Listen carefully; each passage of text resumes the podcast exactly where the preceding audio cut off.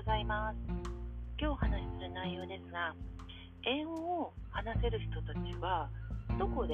それだけの英語力を身につけたかという話をちょっとしたいなと思いました。例えば留学をしていたとか、まあ、留学も一つそうですね例えば帰国子女だったりとかあの自分の親のどちらかが英語圏の人だったりとか小さい頃からその英語の環境にナチュラルに入ってきたような人ではなく日本で生まれ育って普通に日本で生活しててで、まあ、その後英語を身につける機会があって実際今ペラペラになってますという人に共通する一つのことに気がつきました私はそんな自分がすごくペラペラ困らないんですけど、別に英語で。困らないんですけど、自分が言いたいこと100%言えてるかって言ったら、それちょっと難しいなと思う時もあるのですが、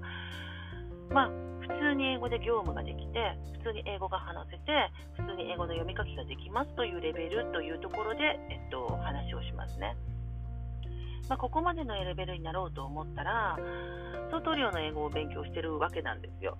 やっぱりそれは文法だったりとか、リスニングだったりとか、まあ、そのいろんな4技能と呼ばれるものの別々で学ぶというやり方もあるんですけども、それを全部ひっくるめて、英語が話せる人って人生のこれまでのどっかの段階で死ぬほど英語を勉強した時期がある人がすごく多いなというふうに感じました。例えば私のケースで言うとすごい死ぬほど勉強した時っていうのはと CA で海外に行ってじゃあ訓練に入りますで訓練に入った時なんですね。今まで英語は多少できたんですけどもじゃああの英語を使って目の前のことを処理していかなきゃいけないっていう状態が起こったんです。もうそしたら辞書引いてる時間なんてないし話すとか聞くとかっていうのって本当待ったなしなので死ぬほど勉強っていうかもう英語に触れた時期死ぬほど自分の中からアウトプットした時期があったんですね。それが私の場合2ヶ月ぐらいありましたし、まあ、その後も死ぬほど英語で業務をしているのでそこでもアウトプットとインプットを死ぬほどしてるんですね。それがまあ1年とか、まあ、何ヶ月数ヶ月単位で私の中であってその間っていうのはもう本当に寝ても覚めても英語でもうなんか覚めてる間中英語だし寝てる間も英語みたいなそんな時期がありました。でまあ私の周りに身の回りの英語が話せる上手な人にどうやって英語を身につけたの？って聞いたら大体その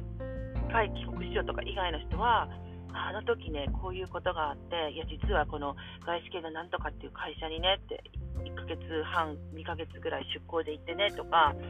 あの仕事で急に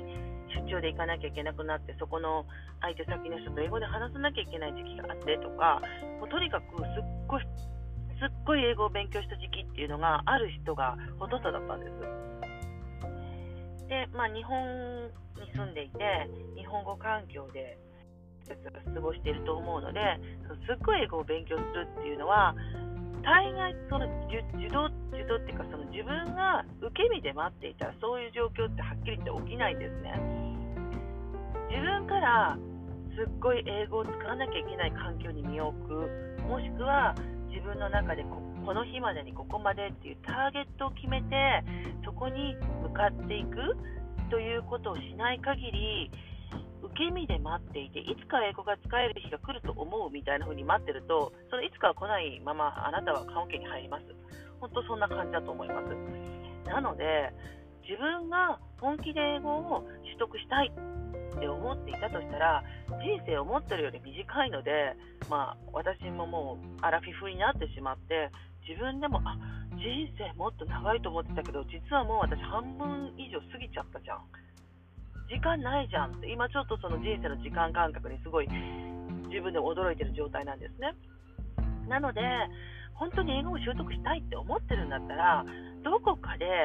すごい馬力をかけて自分で勉強する時っていうものをぜひ作っていただきたいなと思いましたし多分それが一番早道だと思います。はい今日も最後まで聞いていただきましてありがとうございました。では良い一日をお過ごしください。Bye.